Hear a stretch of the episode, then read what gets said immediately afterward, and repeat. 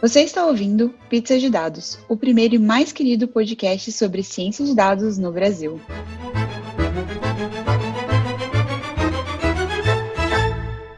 Olá, bem-vindos. Esse é mais um Pizza de Dados. Oi, eu sou a Letícia. Oi, eu sou o Beto. Oi, eu sou a Jéssica. E é isso aí. A gente está aqui para mais um Pizza de Dados, um dos últimos de 2020, que a gente já está em setembro. Pois é, a gente está aqui para falar um pouco sobre o Superset e mais histórias de carreiras inusitadas. Mas antes, pausa para os recadinhos. O primeiro recado de hoje é que o Oscar Barufa juntou uma biblioteca de livros para os amantes de R. A biblioteca junta mais de 100 livros sobre a linguagem, então não tem desculpa para não aprender R.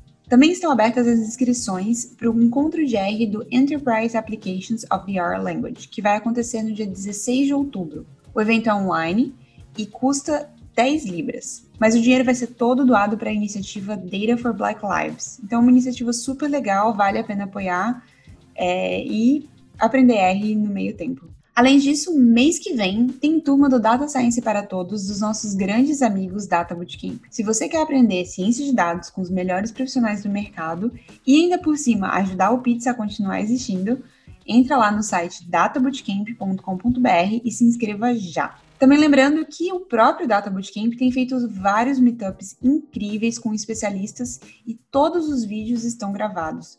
Tá tudo disponível no canal do YouTube do Data Bootcamp. Então entra lá e vamos continuar aprendendo.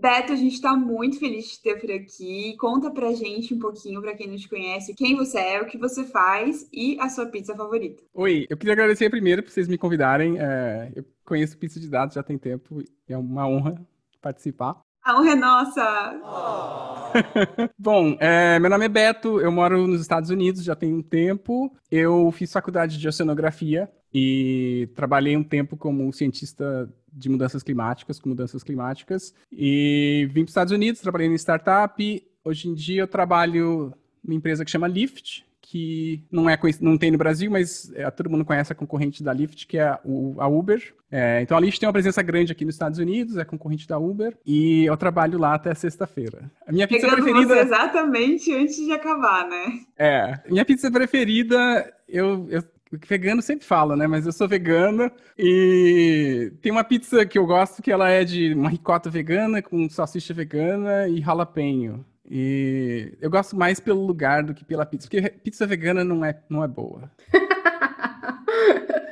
Olha, a gente tem uma, uma pessoa que vai discordar de você. Eu tenho certeza que Kuducos vai aparecer em algum lugar falando que, que discorda fortemente. Com certeza.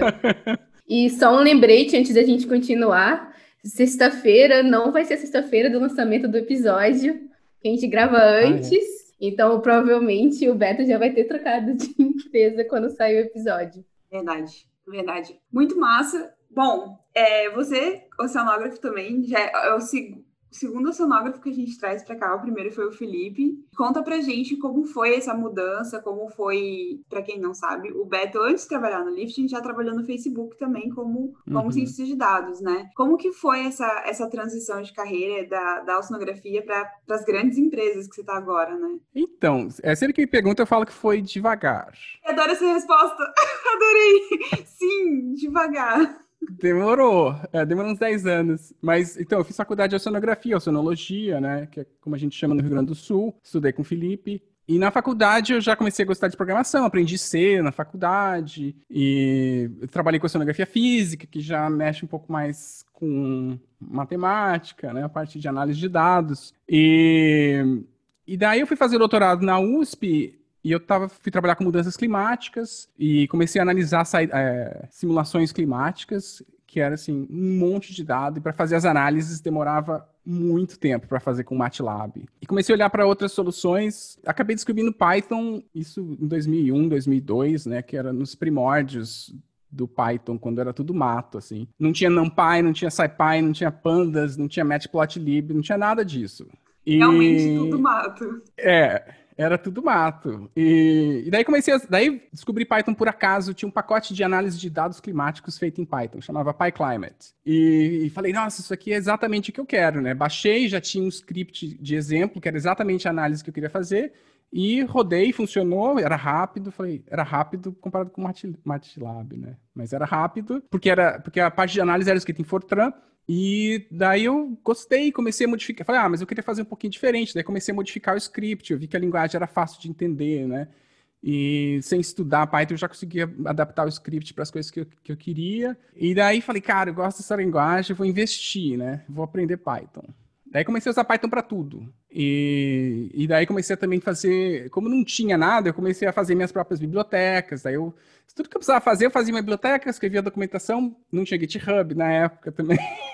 então eu botava no Subversion, fazia upload para o Python Package Index. E daí comecei a gostar cada vez mais, assim, de, de, de programação, né? E eu comecei a perceber que chegou uma hora que eu gostava mais dessa parte do que da ciência em si, assim, quando a gente tinha um projeto eu ficava pensando, nossa, como é que eu vou fazer para analisar os dados, para processar os dados, para distribuir os dados, e, e, eu também comecei a ter muita inveja, uma inveja, nem digo que é branca, mas assim, como cientista eu tinha inveja da comunidade open source, eu falei, é assim que, devia, que a ciência devia ser, sabe, as pessoas compartilham as coisas, é, as pessoas compartilham as coisas cedo, né? Tem aquela filosofia de release early, release often, que você tem um. Cara, eu tenho um negócio aqui que funciona mais ou menos, você já compartilha com as pessoas, todo mundo pode usar. E eu achava que ciência tinha que ser assim, mas não era a ciência que eu via. Eu via as pessoas não querendo compartilhar dados, não querendo compartilhar scripts, programas de análise. Então, eu me apaixonei muito pela questão de open source e realmente chegou um ponto na minha carreira que eu falei, eu acho que eu posso fazer mais pela ciência desenvolvendo ferramentas, ajudando cientistas a analisar dados, trabalhar com dados, do que eu sendo um cientista. Né? Eu era um cientista medíocre, no sentido literal da palavra, não acho que eu era um cientista excepcional, e eu não era também um programador excepcional, mas assim, na intersecção dos dois, eu falei, pô, eu posso me destacar aqui, né? Daí acabei, eu trabalhava no INPE de pesquisador, acabei largando a, o emprego lá, e, e larguei o emprego, falei, vou abrir uma empresa criando ferramentas de análise de dados, né, pra, voltado para a sonografia. Eu sempre tive muita sorte, né, porque eu larguei o emprego, dois dias depois eu recebi uma oferta de emprego de uma startup aqui nos Estados Unidos, é, falando, cara, a gente usa suas bibliotecas open source e a gente quer que você venha trabalhar com a gente. Daí eu vim, sem visto, sem nada, mas vim. Na cara, cara e na então coragem. Você, saiu para abrir a sua é. empresa, mas logo em seguida você recebeu a oportunidade e... de ir para os Estados Unidos. Caraca, que sorte! Que é, timing, dois né? dias depois.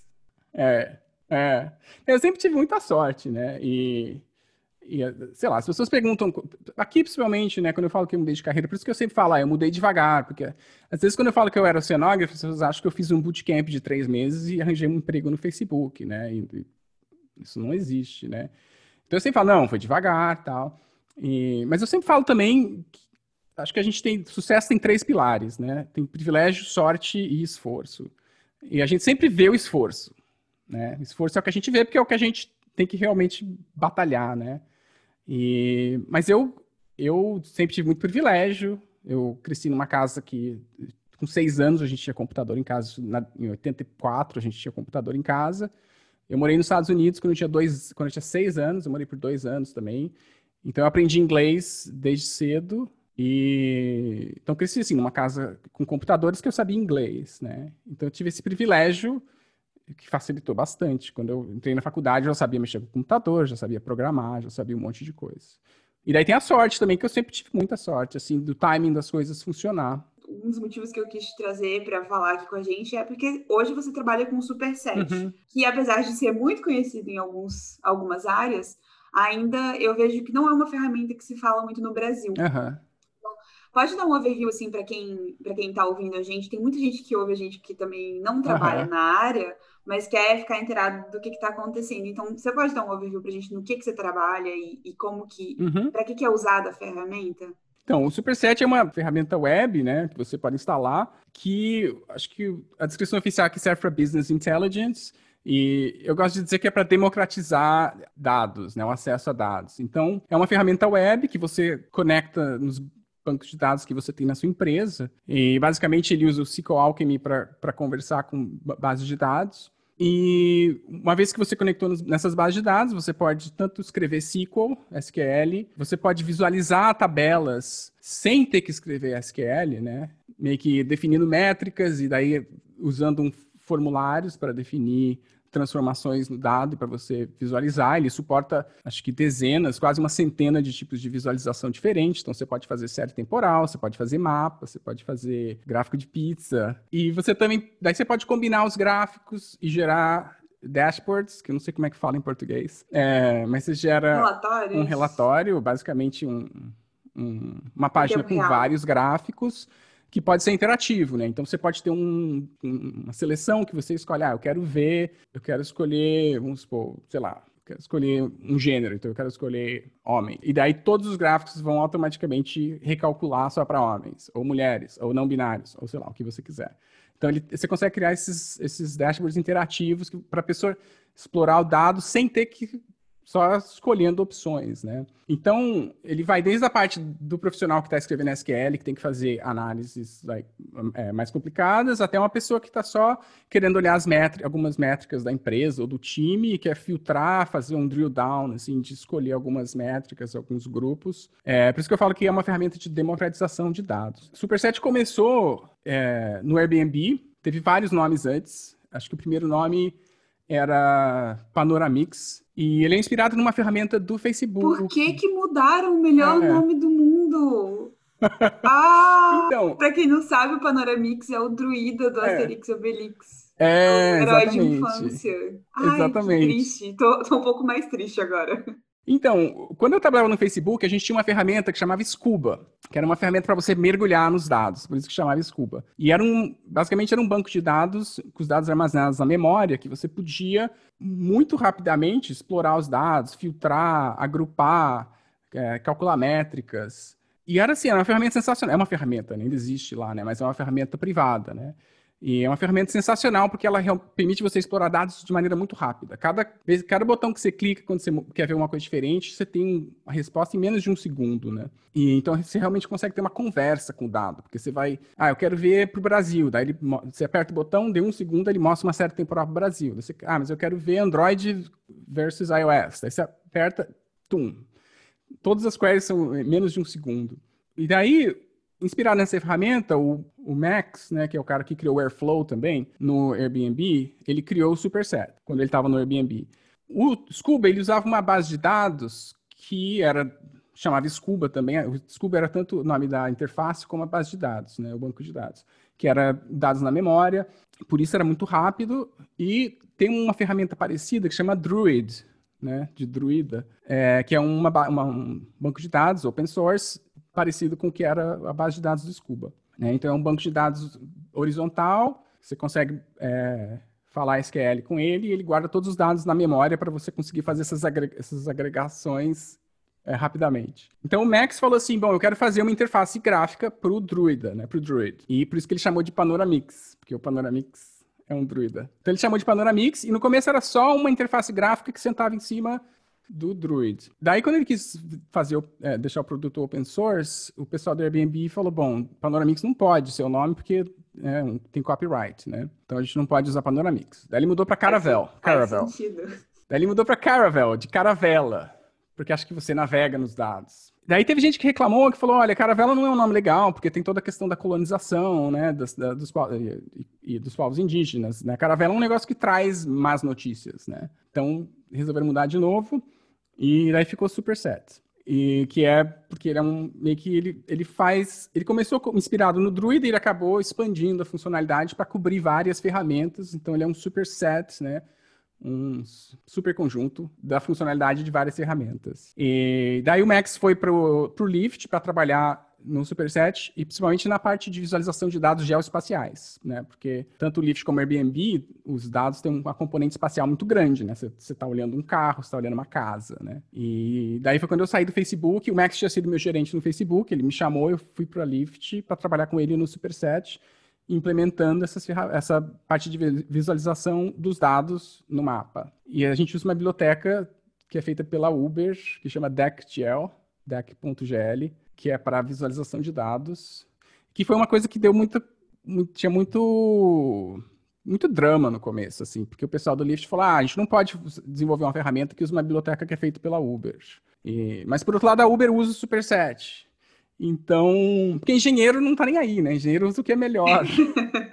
Sim. Então, o Max foi parar na, na, na, na Lyft, a gente trabalhou um ano junto no Superset, ele saiu para abrir uma empresa, e é uma empresa super legal, chama Preset, preset.io, IO, IO, e é uma empresa que oferece o Superset, né? É, para quem não quer hospedar, a empresa oferece uma versão hospedada. E, mas ele desde ele já tem a empresa há um ano e meio, desde o começo ele sempre valorizou muito a questão do produto open source, né? Então ele investe muito no, no produto open source, em vez de fazer uma versão paralela que é comercial e que, e que tem funcionalidades que só aquela versão tem. Muitos comentários. Vamos lá. Primeiro, eu acho magnífico isso, né? Porque a, a, a, Uber né, decidiu liberar uma ferramenta open source que uma empresa que é tecnicamente concorrente também usa. Uhum. Então, é, querendo ou não, as empresas acabam se ajudando. Então, isso para mim já é fantástico. Eu, como um grande apaixonada pelo open source, acho uhum. lindo. Uh, mas a minha pergunta vem um pouco antes, na verdade, né? Você falou que você ia fundar sua empresa e aí depois acabou recebendo uma proposta dois dias depois e aí foi para uma outra empresa. E aí você falou que você foi no Facebook. Conta um pouquinho dessa trajetória toda até chegar na Lyft e agora sair da Lyft uhum. no futuro próximo. Então, eu, eu, falo né, que eu sempre tive muita sorte. Assim, eu, eu trabalhava no INPE e eu falei, eu, era, eu trabalhava como pesquisador e eu não sei, rolava assim uma coisa no INPE que era meio rolava um preconceito contra programador. Assim, tinha os cientistas e tinha a galera que era técnico. E, tipo, teve vários dramas também por causa disso, porque o meu grupo, como a gente, a gente desenvolvia um modelo climático e, e analisava saídas. Então, tinha engenheiros e cientistas no grupo, e claramente os engenheiros eram tratados como classe B. Era, tipo, segunda classe, assim, né? E... Então eu tinha um pouco de medo de mudar de área. Eu falava, cara, eu tenho doutorado, batalhei para conseguir um doutorado na área, sabe? Tipo, vou mudar para ser engenheiro. E nem me considero engenheiro, me considero programador. Mas, mas enfim, daí, depois de um tempo... Na verdade, meu pai faleceu em 2012, que foi quando eu... E foi quando eu percebi, cara, eu quero sair, sabe? Eu percebi a vida é curta, e o que eu gosto mesmo é de programar, e eu vou fazer isso, e não, não, não quero perder tempo fazendo coisas que eu não gosto, porque, sei lá, porque as outras pessoas acham que é um passo para trás se eu virar programador e largar meu doutorado. Daí resolvi abrir empresa. Eu abri com dois colegas, mas eles, eles não, não quiseram sair do INPE para abrir a empresa e eu falei, cara, eu vou sair, eu preciso sair e e é isso. E daí eu acabei saindo, recebi esse convite de uma startup aqui para vir trabalhar com eles. Achei que era uma oportunidade legal. Falei, bom, vou para os Estados Unidos, vou fazer contatos, né? Não, não tinha nenhuma ideia como é que era é, trabalhar aqui ou abrir uma empresa. Falei, eu não sei nada de abrir empresa, né? Eu acho que faz mais sentido eu entrar na empresa desses caras. É trabalhar com o quê? Na empresa dessas pessoas? Ah, então, desculpa. Era uma, era uma empresa que chamava Marine Explore. E eles estavam fazendo exatamente o que eu queria fazer. Era uma ferramenta web, tinha um mapa mundi, tipo um Google Maps, e você digitava, eu quero vento no Mediterrâneo. E daí ele mostrava para você. E falava também que era o clorofila. Daí ele mostrava o satélite que tinha dados de clorofila. Então você fazia meio que uma, uma compilação dos dados que você queria, de qual região você queria, e daí você baixava, de graça. Por isso que a empresa não deu certo. Não, tem vários. Mas assim, era, era, o produto era super legal, porque tradicionalmente, se você é um cientista, você está procurando dados, o processo é meio que inverso. Assim. Vamos supor que eu quero fazer um estudo é, na Baía de Guanabara e eu quero olhar dado de temperatura da água. Eu preciso começar do nível da instituição. Eu preciso pensar quais instituições que provavelmente fizeram pesquisas, coleta de dados na Baía de Guanabara. E daí eu faço uma lista de instituições que eu acho que fizeram pesquisas. Daí eu vou no site dessas, no site dessas instituições. Daí eu procuro os projetos deles, aí vejo se tem algum projeto na Baía de Guanabara, daí eu acho um projeto que coletou dados na Baía de Guanabara, daí eu vejo se o dado que eles coletaram é o dado que me interessa, daí eu vejo que não é que eles coletaram salinidade e eu quero temperatura. Então, o que a gente fez no Marine Explorer? A gente pegava todos esses dados que são públicos e botava num banco de dados já referenciado, um banco de dados temporal. Daí você inverte o processo. Você ia no site, você fala, eu quero Baía de Guanabara. Porque o primeiro lugar, o primeiro corte que você faz nos seus dados, se você é um cientista, provavelmente é a região. Se você é um oceanógrafo, né,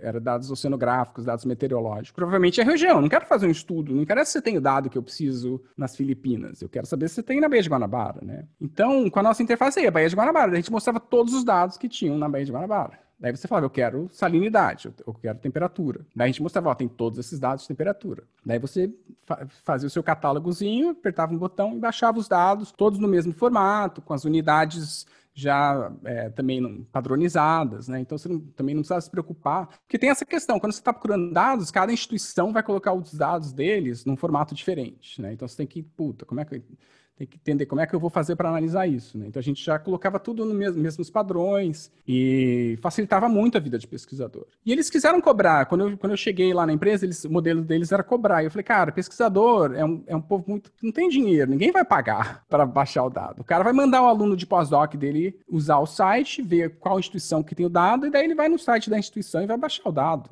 O pesquisador não vai ficar pagando mensalidade para baixar dado também, porque pesquisador ele baixa o dado, daí ele fica um ano trabalhando naqueles dados. Ele não vai ficar voltando, ele sabe, eles queriam vender assinatura. Eu falei, cara, ninguém vai ficar voltando no site todo mês para ver dado, para bater papo sobre dado. E, então eles mudaram o modelo, né? Na verdade, a gente tentou fazer um modelo de oferecer a plataforma para quem tem dados privados, né? Tem várias empresas, somente aqui nos Estados Unidos, que eles coletam dados e para clientes. Então você me paga, eu vou lá, coleto o dado, o dado é seu. Então a gente tentou vender a plataforma para essas empresas. Então a empresa poderia baixar o dado, colocar na nossa plataforma, o dado ia ser privado, e daí o cliente consegue acessar a nossa plataforma e baixar os dados, trabalhar com os dados da mesma maneira, complementando aqueles dados com os dados públicos, né? Então você tem a facilidade de poder complementar os dados que você pagou com dados públicos, mas, mas a gente não, não conseguiu achar cliente também. É, quando eu estava lá na empresa, recebi um e-mail de uma recrutadora do Facebook, né?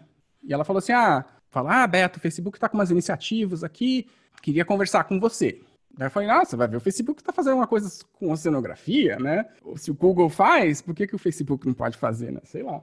Daí respondi e-mail, falei, oi, vamos bater um papo tal, não sei o que. Ela falou, é, mas na verdade eu quero, tem umas vagas aqui e quero saber se você está interessado. Daí eu falei, não, estou muito feliz na minha empresa aqui, né? Não, não quero, obrigado. Não, mas você não quer nem tentar, não sei o que. Foi... E eu falei, cara, o que, que eu vou fazer no Facebook? Eu não sabia também o que, que o Facebook fazia, né?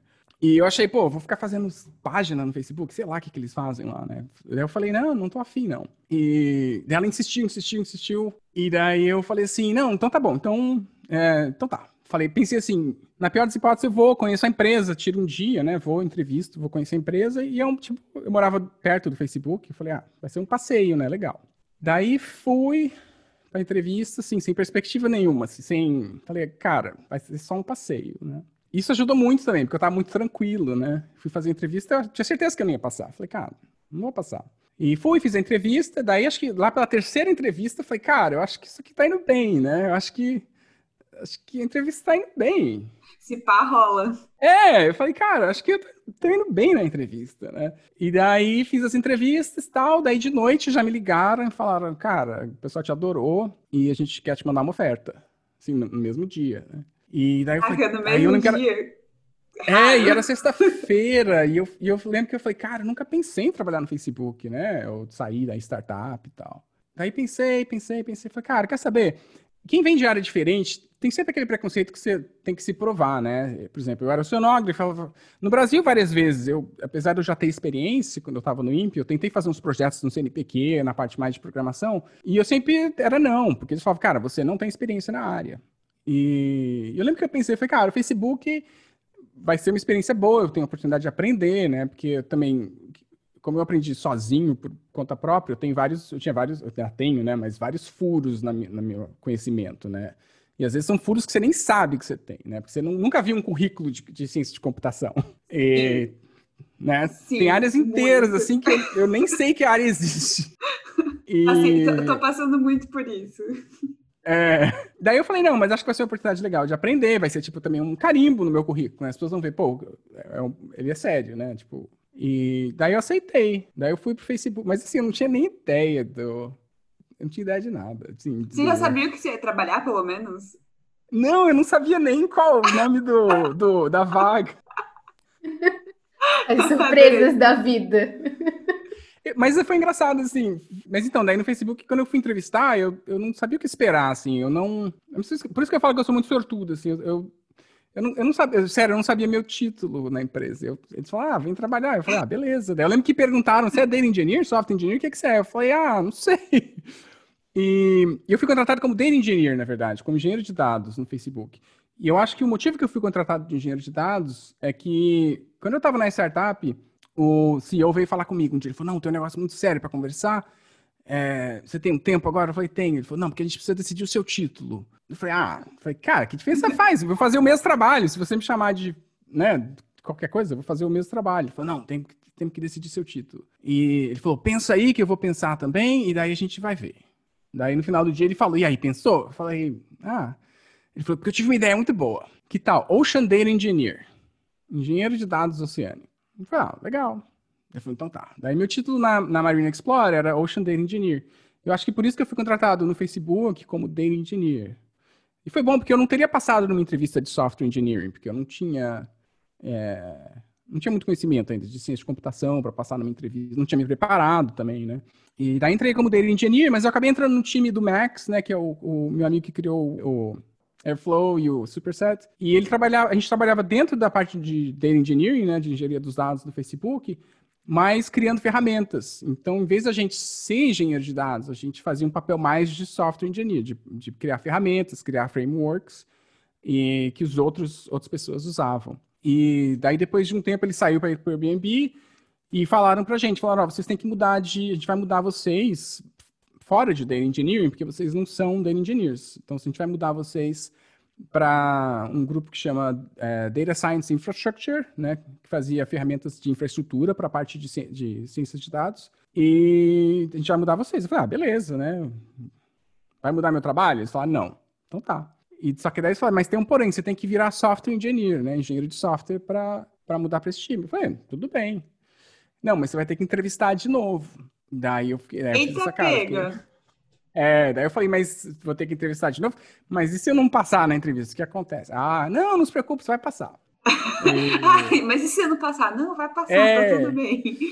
Ninguém falava, você falava, vou ser demitido, vou ter que trabalhar como engenheiro de dados. E ele falou, não, não se preocupa que a gente, a gente vai, você vai, você vai passar. E, mas assim, eu tive que entrevistar. Daí o meu gerente me deu um mês que eu podia usar quatro horas por dia para estudar, para me preparar. Então, estudei, fiz problema, fiz é, mock interview com colegas de trabalho e tal. E, e lógico que estudei e preparei todas as 150 perguntas que tinha lá na base de dados do Facebook, né? Para os entrevistadores. Mas você conseguia ver as perguntas, pelo menos, para dar uma ajudada Conseguia, não. Ah, conseguia tá. ver tudo. Daí eu resolvi todas, eram 150, fiz todas. Não, não, pausa. E... Deixa eu só fazer ah. um comentário eu já tô apreensiva e eu nem tenho que passar por nada parecido, entendeu? Eu fico imaginando como não foi a sua situação olhando 150 perguntas para se preparar para a entrevista. Eu tô apreensiva daqui, tipo, foi algo que já aconteceu. Não, e que não, você não sabe é. o que vai acontecer se você não passar. O que é. para mim é o mais estressante é, de tudo. Mas, não, mas isso foi realmente estressante, assim, porque não tinha uma resposta clara, né? Se eles tinham headcount para mandar a gente de volta. Ou... E, mas aí eu estudei, daí fiz a entrevista, e a entrevista foi uma entrevista igual, foi uma entrevista imparcial, foi uma entrevista com gente que não me conhecia. Eles sabiam que eu era do Facebook, então ninguém fez pergunta daquela lista, eles fizeram outras perguntas. E, e eles, eles, também levaram em consideração o meu trabalho, né? Por esse processo de conversão, que, aj que ajudou. Daí eu virei software engineer, e, mas passei o tempo inteiro lá trabalhando como é, nessa parte de dados. Trabalhei criando ferramentas, é, criando framework para ajudar, criando. É, trabalhei na parte de experimentação, então a gente fez uma ferramenta para analisar experimentos. E daí acabei saindo em 2017 para ir para a Lyft. E no Lyft você já foi direto para trabalhar no Superset? Tipo, não foi. É. Então, um dia, um dia eu fui encontrar, a gente fez um encontro de amigos lá no Netflix. E... Ai, que casal! Ai, que Não, mas foi exatamente quando eu me dei conta disso. A gente, ah, vamos fazer um encontro. Daí foi uma galera, assim, pro Netflix. E a gente fez um encontro, tipo, passar o dia discutindo ideias. A gente tá, queria discutir é, projetos open source, assim. Tipo, ah, vamos discutir as ideias que a gente tem, ver se dá pra fazer algum projeto legal. E daí foi o Max do Airbnb, eu fui do Facebook, tinha uns amigos meus do Netflix. E eu falei, cara, eu tô num lugar tão legal que né, o Vale do Silício, porque tem tantas empresas de tecnologia e, e tanta oportunidade de crescer, de aprender, né? Que, que eu não devia ficar só no Facebook, eu devia trabalhar em algum outro lugar. pensei nisso. Falei, pô, se eu trabalhasse dois anos em cada empresa, né? Imagina o quanto que eu não ia aprender. Porque quando você entra na empresa, os dois primeiros anos, acho que você aprende muita coisa, né? E daí, depois de um tempo, começa a dar uma diminuída, você começa já, já entende as coisas, já sabe. É, é mais difícil você fazer coisas mais fora da sua zona de conforto, eu acho. Não sei. Assim, para mim, a questão de aprendizado realmente diminui depois de dois anos. Assim. E eu falei, pô, eu devia trabalhar dois anos em cada empresa, ia aprender um monte, né? E foi exatamente por causa disso, que eu estava no Netflix, tinha um cara do Airbnb, eu tenho um amigo que trabalha no Twitter, e eu estava no Facebook, eu falei, pô, é uma oportunidade tão única. Daí, quando eu cheguei no Facebook, daí o Max falou, cara, eu tô indo para Lyft. Ele me deu uma carona, me deixou lá no Facebook e falou, eu tô indo para Lyft, vou trabalhar lá, num projeto open source e tal, não sei o que. Eu falei, opa. Daí cheguei no Facebook, eu tive reunião com a minha gerente, que eu tive avaliação de desempenho, né? E, tipo, cara, eu tava ralando no Facebook já, tipo, desde. Eu nunca fui promovido nos quatro anos que eu passei no Facebook, assim. E eu lembro que daí eu tive avaliação de desempenho e eu ganhei uma avaliação, tipo, ah, meets expectations, né? Satisfatória. E eu lembro que eu fiquei furioso, cara, pra não falar palavrão. Eu fiquei furioso. Eu falei, e eu sou, eu sou um cara super calmo, assim, eu nunca fico bravo. Eu falei, nossa, eu falei, cara, eu discordo completamente disso. Eu falei, eu falei, porque assim, no Facebook eu era responsável pela, pelo. A gente tinha um, um, programa que chamava Data Camp, que era o treinamento da parte de dados das pessoas que entravam no Facebook. Né? Então, quando, quando a pessoa entra, ela fazia um, um, treinamento de duas semanas que a gente ensinava desde a questão de privacidade, como usar os dados, como né, respeitar a privacidade do usuário, como analisar dados sem, sem viés, é, como fazer figura, como usar as ferramentas, como eh, bolar um experimento. Né? A gente ficava fazendo esse treinamento duas semanas. Eu era responsável pelo programa.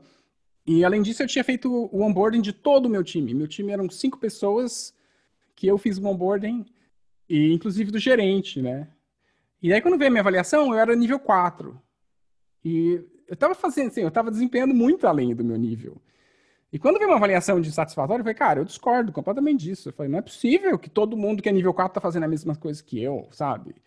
E daí eu falei, é isso, vou sair. Daí escrevi pro Max e falei, cara, tô indo pro Lyft com você. Então foi essa confluência de fatores, assim, sabe? De eu estar insatisfeito com o meu time, com essa questão de avaliação, e de ter percebido que eu tenho oportunidade de trabalhar em, em várias empresas e aprender, né?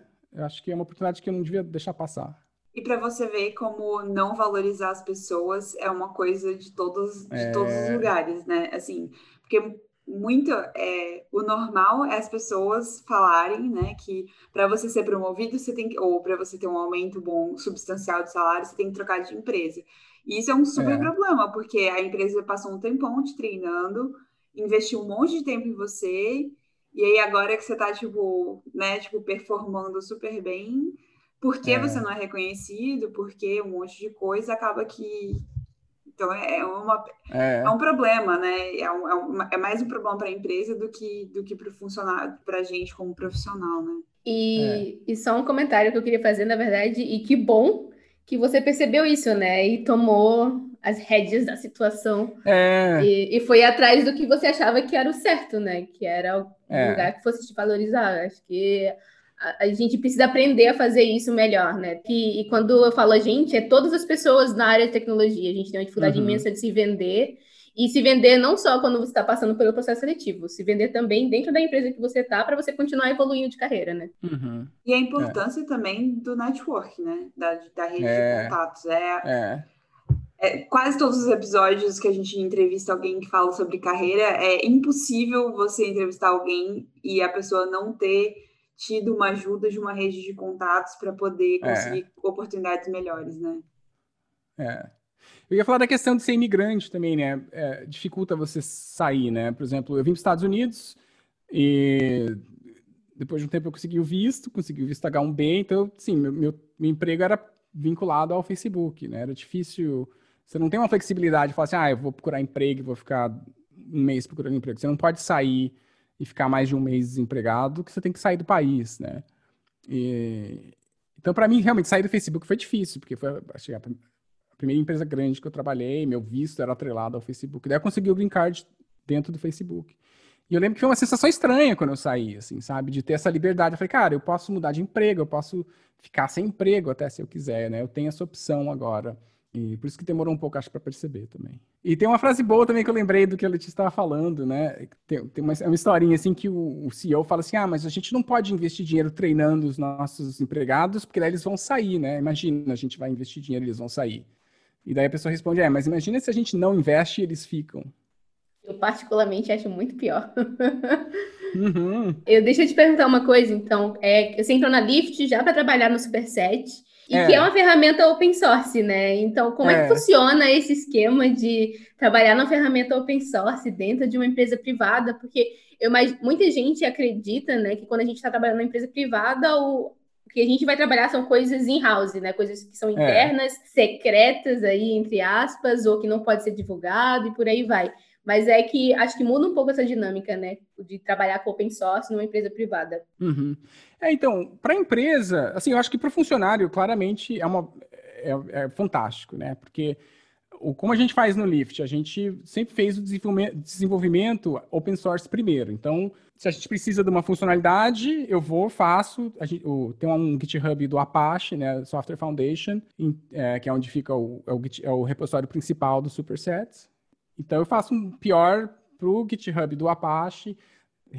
Quem vai revisar vai ser o pessoal da comunidade, então é, pessoas, pessoas de outras empresas, né, pessoas que não estão ligadas a nenhuma empresa, mas, mas é, fazem parte. E uma vez que, que foi merge, daí eu faço o deployment dentro do Lyft. Né? Então sempre foi esse modelo, open source primeiro e depois faz o deploy. É, a gente não, nunca teve um fork privado, por exemplo. Foi para mim, assim, para a empresa eu achei interessante porque é uma maneira de você atrair é, pessoas, né? Acho que esse é o maior assim, você, você coloca o nome da empresa é, na boca das pessoas, né? As pessoas começam a usar o Superset e falam, ah, que legal, o Lyft está investindo nessa ferramenta, né? Então assim, tem muita crítica. Acho que uma, uma, coisa legal dessa minha experiência com o Superset na Lyft é que eu percebi que tem muitos prós e contras, né? Quando eu fazia open source como um projeto paralelo meu, eu só via vantagem. Eu falava, cara, isso é fantástico, eu faço, as pessoas ajudam, e as pessoas contribuem, e todo mundo pode usar, e eu uso o projeto dos outros, e é fantástico. Quando eu virei empregado da Lyft, eu já vi que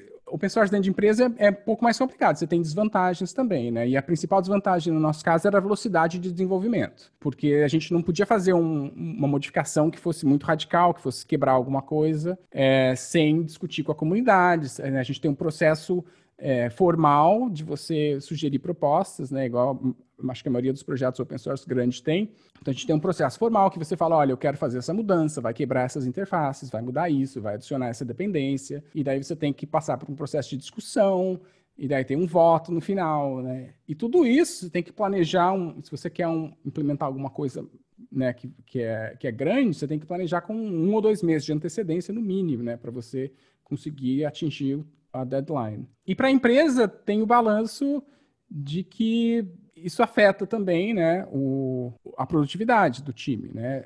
É, esse ano eu trabalhei num projeto que não era que a gente planejava, ou planeja até abrir o código, mas que a princípio a gente fez todo o desenvolvimento interno. E o desenvolvimento foi muito mais rápido, porque eram três pessoas, você toma uma decisão ali, você faz, você não tem que discutir. E tem a questão também de quando você desenvolve, desenvolve uma ferramenta open source, você tem que deixá-la sempre genérica, né? Porque você, porque a pessoa que vai usar não quer usar MySQL, ela quer usar Postgres, ela quer usar outra base de dados. Então você tem que botar uma, uma uma interface lá fazendo uma abstração. É, a pessoa que vai usá-la vai usar o tema CSS diferente, então você tem que ter uma outra abstração ali. E tudo isso deixa mais devagar o processo. Né? Quando a gente trabalhou num projeto que inicialmente era só interno, o desenvolvimento foi muito mais rápido.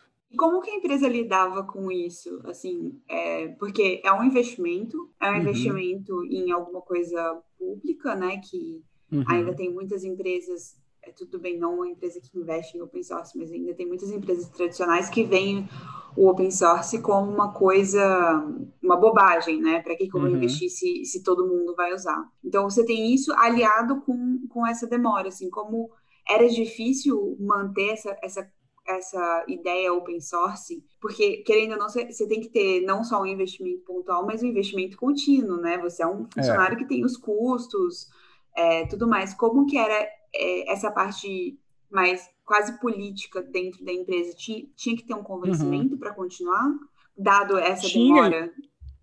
Então, tinha e ainda tem. É. Eu, falei, eu falei do drama um pouco, que a gente queria usar uma biblioteca que é feita pela Uber e, e teve gente que se opôs, falou que não, isso aí é ruim, é ruim para nossa imagem. A gente devia fazer a nossa própria biblioteca. E no final a gente conseguiu convencer que, que não, que não fazia sentido, sabe? Era uma biblioteca complicada e a gente ia ter um ganho muito maior usando a biblioteca e simplesmente falando, cara, a gente usa a biblioteca do Uber e eles usam o Superset. E, e, e, e tem várias questões, assim, a, tanto o Uber como a Lyft são empresas que não dão lucro ainda, né? Então, isso é uma coisa que sempre vem à tona. Você tem sempre gente questionando dentro da Lyft, fala, poxa, a gente não, não dá lucro e fica investindo dinheiro em open source. E você está, ao mesmo tempo, você está dando arma para o seu competidor, que você está desenvolvendo um produto que seu competidor pode usar, ao mesmo tempo você está investindo dinheiro, que falei, num, numa ferramenta que leva mais tempo no ciclo de desenvolvimento, né? Então sempre tem muita gente que, que critica, e por isso que eu falei, a gente tem que pesar bem os prós e os contras. Eu acho que os, os prós ainda ganham, né? Eu acho que para o funcionário, com certeza, acho que para a empresa, acho que ganha.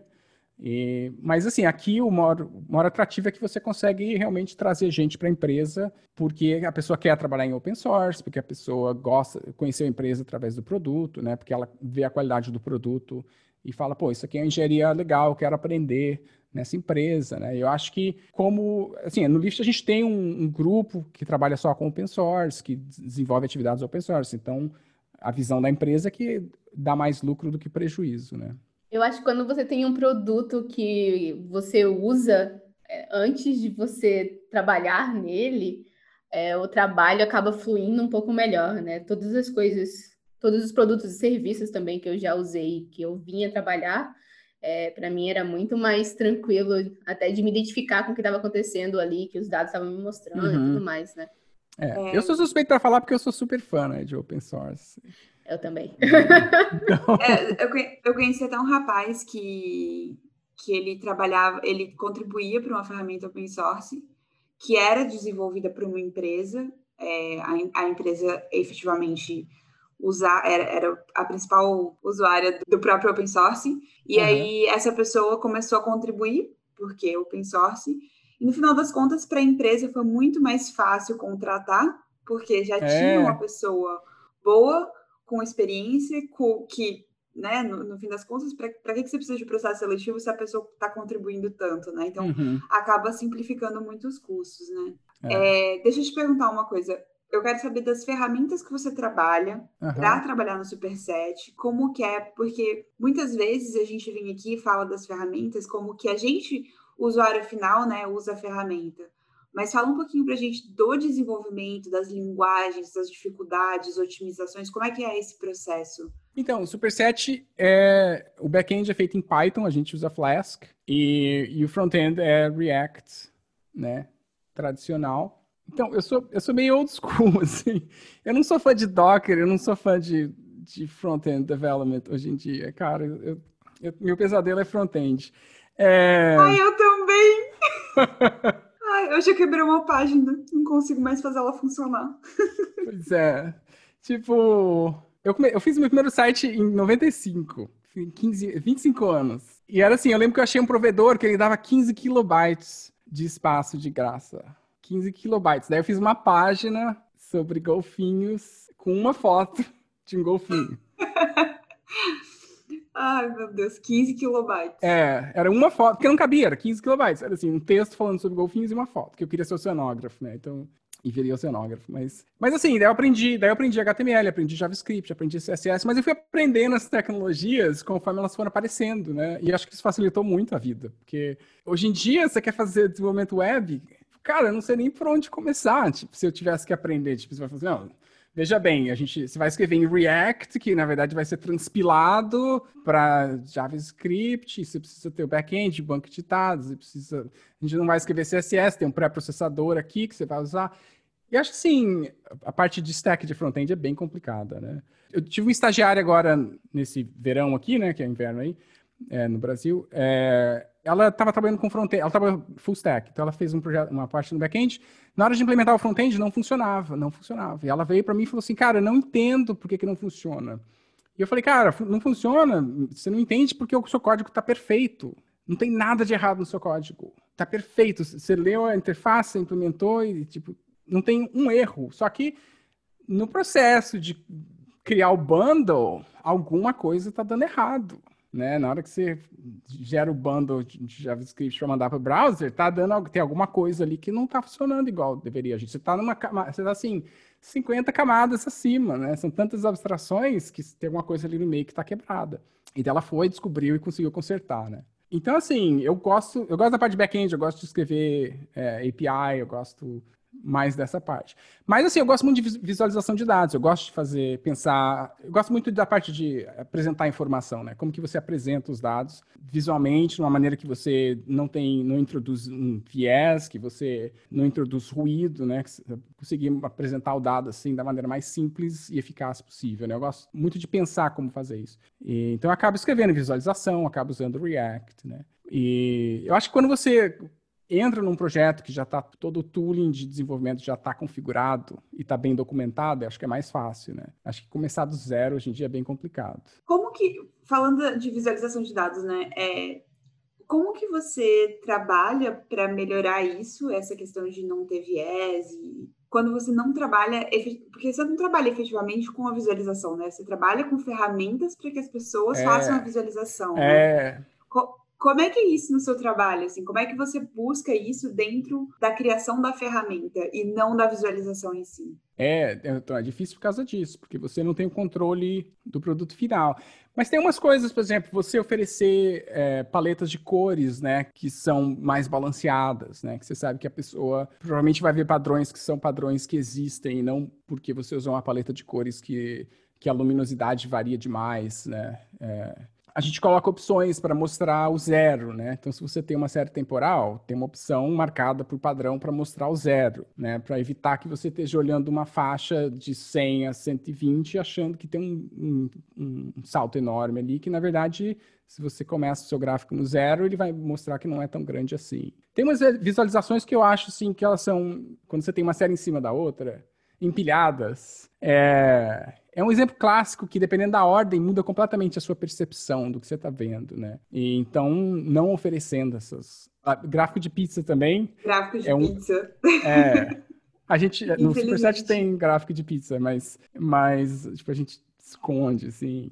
É, então, acho que essas são as opções que dá pra fazer, né? Na verdade, como você gráfico falou, não 3D. Tem, não tem muito... Ah, é, gráfico 3D não tem.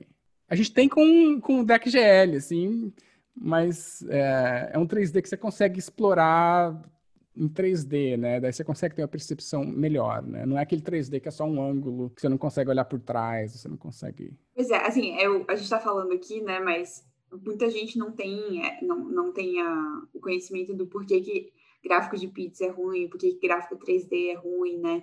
Então, se você puder dar uma basezinha assim para quem está ah, ouvindo tá. a gente e não não está familiarizado com visualização de dados, quais são os erros que é bom a gente evitar, né? E, e por que que esses gráficos são, são tão... A gente está dando risada aqui, mas por que que eles não são bons gráficos? Bom, eu, eu não sou especialista, mas, mas assim, o gráfico de pizza, a gente não, não consegue estimar área tão bem quanto a gente estima uma diferença linear, né? Então, se você tem barra, você consegue, se bate o olho, seu cérebro já processa aquela informação e sabe, ah, essa aqui é o dobro da outra, né? Ou é muito mais. Quando você olha em áreas, você não tem mesmo a mesma é, percepção inata da relação entre as áreas que a gente tem com uma coisa que é linear. O 3D, ele também, ele adiciona, ele adiciona uma dimensão que a gente não consegue realmente processar. E pior é aquele gráfico 3D que uma linha cobre a outra, porque tá, tipo, atrás no 3D, assim, daí você não consegue nem ver o valor, porque a linha tá na frente, porque a pessoa resolveu colocar num ângulo. Eu acho que o 3D que a gente usa para mapas, ele, é, ele funciona melhor, então a gente consegue plotar dados num mapa e usar elevação. Então imagina assim, você pode ter um mapa em que cada CEP, ele, tem uma métrica ali, vamos supor, número de corridas, né, no caso do lift. E aí, a, daí você faz uma elevação, assim, que é correspondente ao número de corridas naquele CEP, né? Então você tem, tipo, uma forma sólida 3D. É, quando a gente faz isso, a gente sempre tem o elemento da cor para indicar a intensidade, e, e, é um 3D que você consegue navegar visualmente com o mapa ali, com o mouse, você consegue rodar, olhar atrás. Então você consegue ter uma percepção assim um pouco melhor, mas mesmo assim eu acho que o ideal é usar cor, e cores que também você consegue reproduzir em branco e preto, né? E cores também para quem tem daltonismo que consegue consegue perceber. Assim, na verdade, você quer trabalhar com cores que a diferença de luminosidade representa a sua grandeza. né? Porque dela funciona tanto em preto e branco como quem, quem é daltônico. E 10% dos homens são daltônicos. É, acho que até alguns, alguns anos atrás o MATLAB fez uma, uma paleta de cores que ela funciona em preto e branco, ela funciona para quem tem daltonismo, uhum. ela funciona em vários sentidos, mas falando em open source, ela não era é. open source, ah. aí o ah. Python teve que criar uma, o Python criou uma que é muito, muito parecida, muito, uhum. mas não é a mesma, e é, acho que a do Python talvez seja open source, acho que talvez seja open source, mas é, e vou fazer só uma recomendação também para quem gosta de, desse assunto. Tem um livro maravilhoso chamado Como Mentir com Estatística. É sensacional se você quer aprender como não fazer as coisas em gráficos. Esse livro é muito sensacional. É verdade, né? Porque o cérebro humano ele tem uma, uma, algumas dificuldades. É, perceber 3D é uma delas. Tanto que, tipo, uhum. esse negócio de três dimensões é uma coisa que não dá muito certo. É, é. E cores também, né? A gente é muito levado por cores a, a, ter preconcepções sobre aquilo ali, né? Tipo, vermelho quer dizer uma coisa, é. azul quer dizer outra. Então, é, tem que ter bastante carinho na hora de escolher essas palhetas aí pra galera. É. E, e o que eu queria te perguntar, Beto, era que conselhos você daria para as pessoas que estão querendo seguir uma carreira talvez semelhante ou é, começando agora e tá talvez querendo pensando em mudar de carreira e por aí uhum. vai? Já que você fez tantas mudanças. Até, até pensando assim que a gente fala muito aqui sobre a carreira de cientista de dados, a gente não fala tanto sobre a carreira de criar ferramentas, né, e infraestrutura para a ciência, né? Pois é. É, então, para cientista de dados, eu não, eu não sei tão bem. Eu sei mais nessa área de dados, de engenharia de dados, né? Mas eu acho que a recomendação que eu sempre dou é o que a Letícia falou, é você se envolver com open source. E é uma recomendação extremamente é, tendenciosa, porque é, é como eu, eu aprendi, né? E, e é claro que é só um dos, sei lá, mil caminhos que existem. Mas a gente tem. O GitHub é uma ferramenta fantástica, né? Hoje eu tuitei contra o GitHub, mas é, mas é uma ferramenta fantástica. Se você quer um emprego, você pode ver quais, quais é, ferramentas a empresa está tá desenvolvendo, né? Como a Letícia falou, e você, cara, vai lá e fala, cara, eu quero ajudar. Se você chegar em qualquer projeto open source e falar, eu quero ajudar, as pessoas vão, vão ficar felizes, elas vão falar, nossa, e, e, pode ser assim, pode ser escrevendo documentação, pode ser organizando alguma coisa, não precisa ser uma coisa super complexa, né? É, no GitHub do, do Superset, a gente tem uma lista de tarefas para iniciantes e, e, são tarefas que a gente sabe que vai levar muito mais tempo para a gente orientar alguém para fazer do que se a gente fosse fazer, né? Por exemplo, normalmente é uma coisa que eu faria em cinco minutos, mas eu, eu deixo lá para o iniciante e vai me tomar, sei lá, dois dias de trabalho orientando a pessoa, mas você tem um ganho no final que a pessoa vai, vai resolver aquilo, vai, vai se engajar e vai começar a participar. E eu acho que é uma maneira excelente, assim, de começar, porque eu vejo muita gente fazendo bootcamp aqui, principalmente, e eu não sei como é que é no Brasil, mas eu acho que a coisa mais importante é a experiência, né? E você saber fazer um, um pior, um PR, PR, fazer um pior, você saber escrever teste unitário, você saber esse tipo de coisa, acho que você só aprende com experiência né, prática mesmo, né? A própria comunicação escrita, né? É. Que assim, a gente não valoriza isso, mas você explicar corretamente um, como, quais são as mudanças, quais foram os testes que foram feitos, uhum. e você receber feedback, e você é, iterar sobre esse feedback, é, são, são habilidades que são fundamentais, mas que muitas vezes são totalmente deixadas de lado, né? Assim, uhum. no sentido de, ah, não, eu preciso saber super profundamente aquela ferramenta, e aí você tem zero habilidade de escrever um bom podcast, fazer bons commits, interagir com pessoas que você desconhece e que estão fazendo críticas sobre o seu código, que não tem nada a ver com você. É, uhum. É, sempre vamos lembrar disso, né? Se a pessoa faz uma crítica é ao seu código e buscando é. melhorar é. isso, e não tem nada a ver com o pessoal. E então, isso é outra coisa que o open source te dá que eu, pelo menos, aprendi muito fazendo open source e é uma, é uma habilidade que eu dependo absurdamente hoje. Bom, para variar, a gente sempre fala, né? Um, vamos fazer um episódiozinho rápido. Uhum. Beto, eu quero muito te agradecer por você ter vindo aqui. Quero Imagina. te desejar boa sorte nas próximas aventuras. Obrigado. Quero deixar aí o convite para voltar e contar mais pra gente como que é trabalhar com infraestrutura, né? Assim, mais de uma maneira um pouco diferente do que você está trabalhando hoje. Uhum. Vai ser uhum. super legal ouvir e te receber aqui de novo. Com certeza. Obrigado por me receber. E espero que o pessoal tenha gostado. Pois é, sigam lá o Beto para ouvir ele falando do, do GitHub. Não, mas a questão do GitHub é que eu recebi um e-mail hoje e alguém falou: Cara, tem um projeto seu que eu fiz em 2012. É um cara na Rússia me escreveu e falou: Nossa, tem um projeto que você fez em 2012 que é super útil e é o que funciona melhor. E assim, eu fiz nunca mais usei. E eu tava no Bitbucket. Na época eu usava Bitbucket, porque eu era hipster.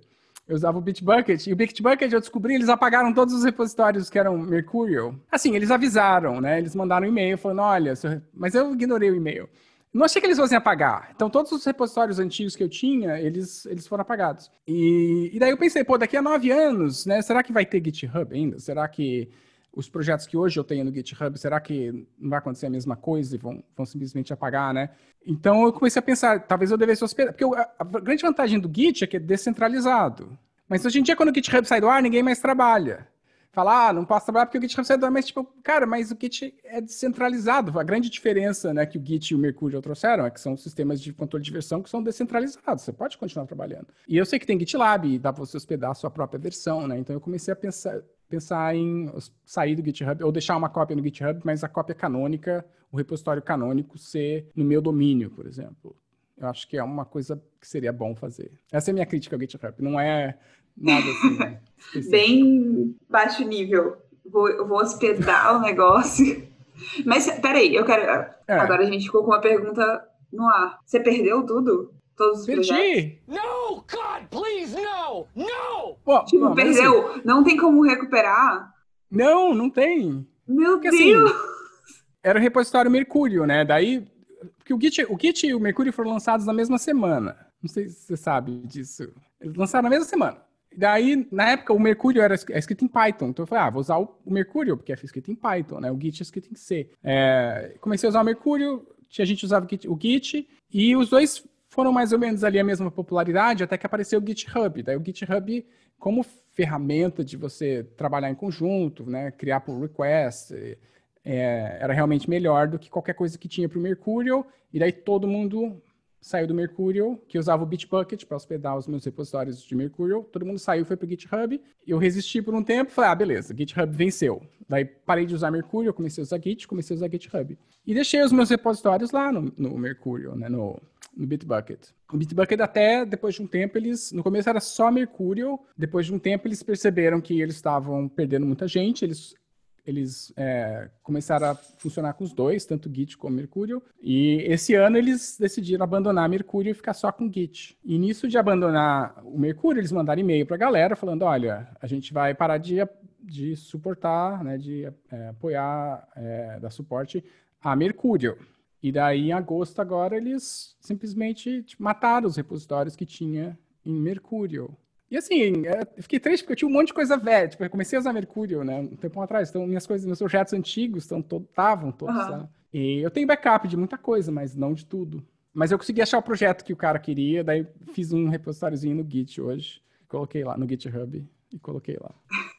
Mas, mas eu vou hospedar, começar a hospedar. Massa. Bom, é isso aí. Beto, de novo, muito obrigada por, por, tá, por ter vindo aqui falar com a gente, contado essa história super incrível, para variar, é, mostrando para as pessoas que mudanças e, e sonhos dão pra, dá para fazer, é, dá para fazer caminhos muito tortuosos e devagarzinho, todo dia um pouquinho, né? Devagarzinho. Então tá bom, muito obrigada. E é isso, espero que vocês tenham gostado e fiquem atentos aí para os próximos, próximos episódios. Tchau! Tchau! Tchau!